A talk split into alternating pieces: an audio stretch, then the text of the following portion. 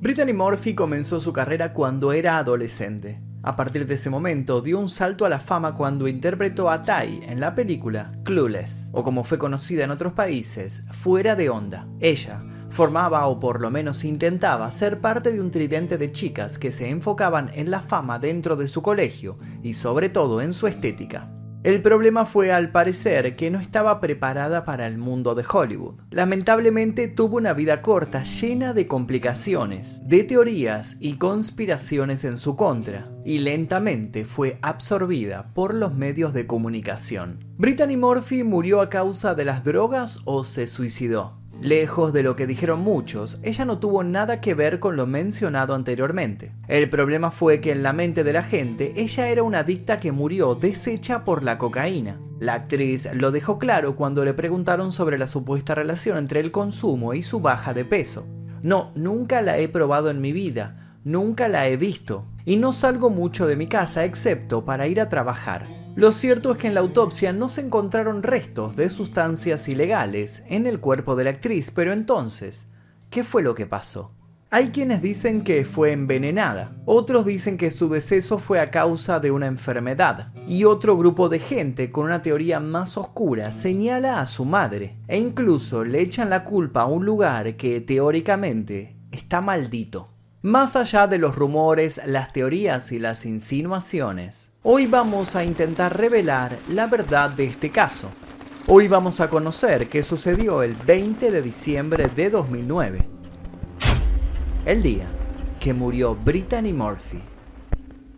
Pero antes de comenzar con el video de hoy, les quiero recomendar Surfshark ¿Qué es Surfshark? Muy fácil. Es un VPN que les va a permitir navegar por internet sin preocuparse porque les roben los datos, los bloqueen por la zona en la que viven o les cobren precios de más. Surfshark te conecta de manera automática al servidor más rápido que encuentre es muy fácil de instalar y de utilizar en muchos dispositivos con una sola suscripción. Y hablando de instalar, te dejo aquí debajo el link para que te bajes Surfshark y lo instales con un 83% de descuento, o sea, prácticamente gratis. Pero ¿no te convencí todavía? Te cuento que ahora que se está volviendo a viajar, vas a poder comprar pasajes de avión con precios de otros países, comparar desde dónde sale más barato y comprar justamente ese. Además, vas a poder acceder a sitios, videos o redes que se encuentren bloqueadas en tu país. Y hablando de videos, vas a poder desbloquear las 15 bibliotecas de contenido de Netflix, o sea que vas a poder ver series o películas que no se encuentran en el país en donde estás.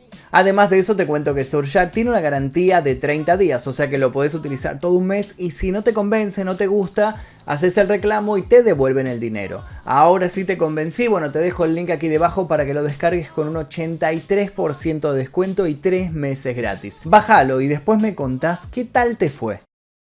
La actriz nació bajo el nombre de Brittany Ann Bertolotti en Atlanta, Georgia. Era hija de Sharon Catherine Murphy y Angelo Joseph Bertolotti, quienes parecían una pareja normal, pero había una particularidad. El señor Bertolotti vivía rodeado de negocios sucios que tenían que ver con la mafia. Fue por eso que la familia se instaló en Nueva Jersey para que el hombre de la casa no perdiera contacto con sus hijos de parejas anteriores. Con su marido encerrado en los problemas de trabajo, Sharon se enfocó en su hija Brittany. Cuando la niña tenía solamente dos años, la pareja se separó. Brittany desde sus primeros años se enfocó en su sueño, ser artista. Su admiración por las estrellas del momento y su falta de vergüenza la llevaron por un buen camino. Su madre la apoyó en cada instante, quería que la pequeña triunfara. Pero más adelante esta afirmación y este anhelo tomaron un tono un poco oscuro. Cuando ambas vivieron en Los Ángeles, Sharon pagó la formación que acercaban los sueños hollywoodenses de su hija. La anotó en ballet y por años la acompañó a esas clases que ocupaban seis de los siete días de la semana. Brittany al mismo tiempo comenzó a mejorar su oído musical. Aprendió a tocar la trompeta y el piano. Puedo tocar cualquier instrumento si me das 20 minutos, reconocería años más tarde. A partir de los 10 años participó de diferentes obras de teatro y a los 13 años siguió con los comerciales.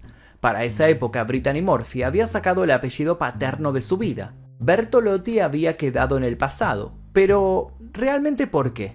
Justamente su propio padre le ordenó que se cambiara el apellido cuando fue detenido por la ley Rico, una normativa federal contra la extorsión criminal y las organizaciones corruptas que fue aprobada en 1970 por el Congreso de los Estados Unidos. Ante este panorama legal, obedeció sin chistar. Su padre fue sentenciado a 12 años de cárcel. Él quedó bajo la sombra mientras su hija conocía las luces del estrellato. Su madre, quien la seguía de cerca, la apoyó aún más. La acompañó a castings y era una especie de manager que buscaba las oportunidades válidas para su hija. Era positiva, contenta y feliz por trabajar de lo que le gustaba, pero las pruebas fueron cada vez más difíciles y llegaba a formar parte de las finalistas, pero no ganaba ningún papel. Todo parecía ir de mal en peor hasta que en 1995 llegaría la oportunidad de su vida. Ese año logró un protagónico en la película Clueless, con una de las actrices más famosas del momento, Alicia Silverstone. La película puso a Brittany en la órbita de la fama hollywoodense. El problema fue que su sueño no parecía ser tan pesado internamente. Mientras escuchaba los aplausos de la gente por dentro vivía un calvario que le costaría muy caro. Su carrera tomó un envión y siguió por una cantidad de películas increíbles. Participó de Inocencia Interrumpida, donde trabajó con Angelina Jolie, pero se hizo amiga de Winona Ryder. Siguió en Egg Mile y compartió elenco con Eminem. Coprotagonizó Ni una palabra, donde midió talento con Michael Douglas. También hizo una comedia junto a Dakota Fanning en Pequeñas Grandes Amigas. Durante ese tiempo hubo varios cambios en su cuerpo tenía ganas de conseguir más papeles y lo logró acoplándose a lo que el trabajo le pedía. Se mostró cada vez más delgada y ahí fue cuando la farándula la asoció a los desórdenes alimenticios y con un acercamiento a las drogas. Aunque aclaraba y desmentía, los rumores seguían y crecían con más fuerza que su carrera. Más allá de los problemas con la prensa, por otra parte, le llegó una oportunidad para escalar un poco más alto, y fue junto a Ashton Kutcher en la película Recién Casados, pero, además de conseguir un nuevo éxito de taquilla, consiguió pareja. Fue novia de Ashton Kutcher durante todo un año y luego se separaron y cada uno hizo su vida. Su fama seguía en ascenso, pero no era un ascenso explosivo, sino que era más bien escalonado. Aparecía por esa época en las revistas en los rankings que catalogaban a la más sexy, a la más linda, y ese era un parámetro que el ambiente tomaba muy en serio. El problema fue cuando su madre se enfermó de cáncer de mama, que lo que le generó una neuropatía compleja que la debilitó mucho. Ella fue la encargada de cuidarla. Siempre repetía, mi hogar es donde está mi mamá. Después del romance con Kutcher, Brittany tuvo otros amores, pero hubo alguien que fue el amor definitivo. Él era Simon Monjack, un guionista británico. En 2007 se casaron. Y si bien ambos se veían muy felices juntos, Monjack no tenía una buena imagen en la prensa. Además de ser un marido cariñoso, él era un deudor bastante moroso. Debía más de 300 mil dólares por un crédito. Y lo primero que se rumoreó cuando se casó con Brittany es que lo hizo para intentar escalar un poco más y para conseguir más trabajo que le brindaran el dinero necesario para saldar su deuda. Más allá de todos los dichos, que al fin y al cabo eran simplemente rumores, el matrimonio se mostraba bastante feliz. Pero a los pocos meses de haberse casado, la actriz ya no era la misma. Los ojos que habían enamorado a los espectadores ahora mostraban una falta de vitalidad bastante preocupante. La prensa entonces volvió a señalarla como una adicta, pero en realidad estaban sucediendo cosas más oscuras.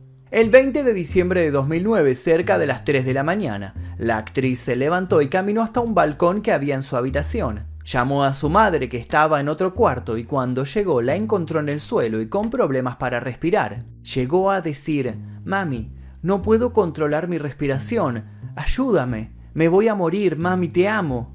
Tras llevarla nuevamente a la cama, la joven se levantó al baño a eso de las 7.30. Ahí perdió el conocimiento y no volvió a despertar. Tras escuchar un ruido, su madre fue a buscar a la actriz al baño y la encontró tirada en el suelo. Simon Monjack no tardó y llamó al servicio de emergencias para pedir ayuda. Su esposa se estaba muriendo. La actriz había colapsado en el baño de su casa. Durante varios días había presentado complicaciones por una supuesta neumonía. Su madre, Sharon, la tuvo en sus brazos en sus últimos momentos. Más allá de la angustia y la preocupación, los paramédicos no pudieron hacer nada por salvar la vida de la artista. Los bomberos de la ciudad declararon que respondieron a una llamada telefónica efectuada a las 8 de la mañana del domingo desde una casa en Los Ángeles y la persona en cuestión fue trasladada a un hospital cercano. Con esos datos de las autoridades, Brittany Murphy fue declarada muerta en el Cedars Sinai Medical Center en Los Ángeles. Según los informes, falleció a las 10.04 del domingo. Según el documental Autopsy The Final Hours of Brittany Murphy, la actriz se había reservado en su propia casa de Hollywood Hills por temor a los paparazzis. Pero eso se puede desmentir con los datos que voy a darles más adelante. A inicios del 2010, la oficina forense encargada del cuerpo concluyó que la muerte de Murphy había sido resultado de una neumonía no tratada, combinada con anemia e intoxicación por analgésicos y medicamentos para el resfriado. Para aclarar lo que dije al comienzo del video, nunca se encontró otro tipo de drogas en su cuerpo, absolutamente nada de nada. Según las declaraciones posteriores del juez encargado en el caso, fue una muerte accidental pero evitable. Estuvo enferma durante cerca de dos semanas. Si lo hubieran llevado un doctor o a un hospital, se podría haber tratado tranquilamente. Los medios, al no poder señalar lo que antes afirmaban, se adjudicaron varias teorías que en su mayoría apuntaban a un asesinato. Por ende, no tardaron en culpar al esposo. Él se defendió y contó con el apoyo de la madre de la actriz. Además, responsabilizó de la muerte de su mujer a los estudios Warner, porque dos semanas antes habían prescindido de sus servicios para el doblaje de voz en la continuación de la película Happy Feet, que la actriz había trabajado tiempo antes en la primera entrega. La infelicidad continuó. Nadie sabía a ciencia cierta qué había pasado dentro de la casa, pero la tragedia en solamente cinco meses se repitió. El viudo de la actriz, Simon Monjack, apareció muerto en la misma casa en la que falleció Brittany Murphy. ¿La causa?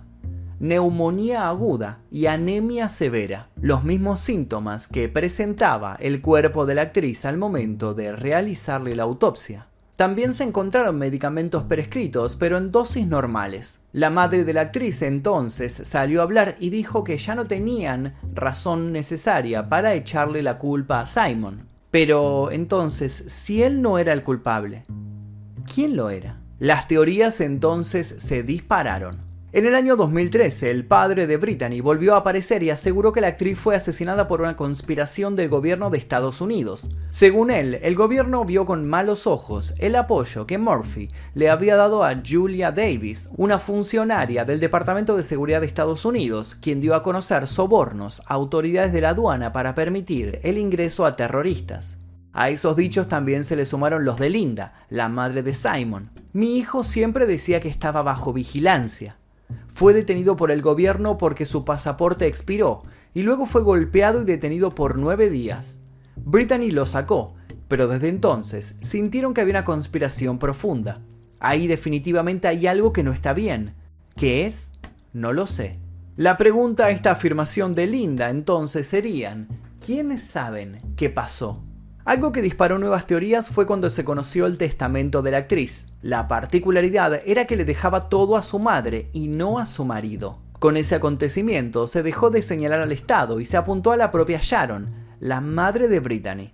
En la autopsia, un dato para nada menor, fue que en el cabello de la actriz se encontraron metales pesados. Eso se le atribuyó a un supuesto consumo de veneno para ratas, lo que habría explicado los síntomas que Brittany presentó en sus últimos días dolores de cabeza, mareos y confusión.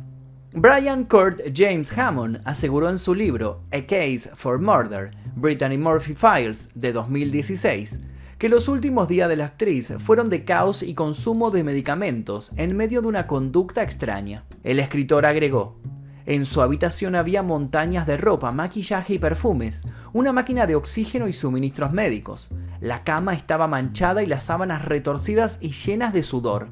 A cada lado de la cama había mesitas de noche cubiertas de botellas de agua medio vacías, frascos de medicinas, pañuelos usados. Pero luego de apuntar a varias personas en las teorías, apareció algo un poco más paranormal. Se empezó a hablar de una casa maldita. Con la muerte de Brittany Murphy y Simon Monjack quedó a la vista que era lo que conectaba las muertes y justamente eran los síntomas y la casa. Ese inmueble, lejos de ser un lugar normal, tenía su propia historia macabra. Brittany Murphy se mudó a la casa en 2003 después de comprarla completamente amueblada a nada más y nada menos que a Britney Spears por la suma de 3.85 millones de dólares. Vivió en la casa durante poco menos de 6 años con Monjack.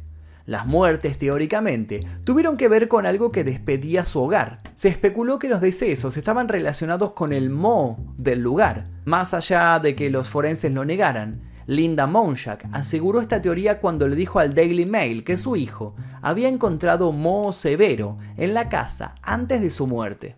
Sus palabras textuales fueron, todo lo que sé es que antes de la muerte de Simon estaba teniendo alucinaciones de que las cosas se le salían de la piel. Con ese alimento para la prensa, no dudaron en preguntarle a la anterior inquilina.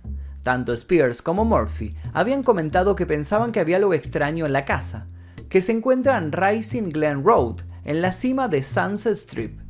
Britney Spears, quien mientras vivía en esa casa estaba saliendo con Justin Timberlake, afirmó haber tenido experiencias extrañas que la llevaron a abandonar la propiedad para nunca regresar. A ellas dos se le sumó el relato de Julianne Kay, su ex maquilladora, quien había hablado en el podcast Necesitamos hablar de Britney en febrero de 2021.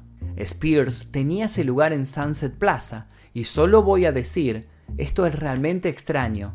Ella me llama, le pedí a mi amigo que le hiciera curación de Reiki. Él había subido, supongo que ella había tenido un fin de semana de fiestas de loco y necesitaba relajarse. Él se fue y ella jura por Dios que él abrió un portal espiritual o algo y estos malos espíritus habían entrado y estaban tratando de como empujarla por la escalera o algo bastante loco, explicó la mujer. La cantante pop se alejó de la casa y se hospedó en el hotel Casa del Mar para quedarse allí. Esa, en teoría, había sido la última vez que entró a su casa, y es por ese motivo que la vendió amueblada. Si bien Brittany Murphy nunca afirmó ver espíritus, parecía tener la sensación de que algo andaba mal en el hogar. Poco después de la muerte de la actriz, Monjack compartió que su difunta esposa trató de evitar la casa a toda costa. Odiaba absolutamente la casa de Rising Glen, dijo Monjack. Cada vez que conducíamos hacia Sunset, Britt decía, por favor, ¿podemos quedarnos en el Hotel Beverly Hills? Él le decía que tenían una casa y que debían vivir allí. Lo que no sabía era que ambos morirían dentro de ese lugar. Monjack también compartió que en el baño donde Murphy finalmente murió era su zona de confort, y pasaba horas allí leyendo revistas, cantando y escribiendo poesía, probando sus productos de belleza y mirándose al espejo. Habría que preguntarle entonces al dueño actual. Pero resulta que existe un problema. La casa ha cambiado de manos varias veces. Según los registros de propiedad se ha vendido unas tres veces, pero por algo que no se sabe muy bien. Fue demolida en el año 2013 y actualmente se encuentra en etapa de reconstrucción. Brittany era una promesa de Hollywood y tenía todo para llegar a lo más alto. La verdad es que permanecerá en la mente de sus fans gracias a la gran cantidad de películas y series que protagonizó. Muchas de las personas no están seguras de las teorías a su alrededor, pero no hay dudas de que algo extraño le pasó. Bryn Hammond, el autor del único libro publicado acerca del fallecimiento de la actriz, quien colaboró en la producción del documental Brittany Murphy, An ID Mystery, afirmó, Estoy convencido de que Brittany Murphy y Simon Monjack fueron envenenados. ¿Y ustedes? ¿Qué creen que fue lo que le pasó realmente a Brittany Murphy?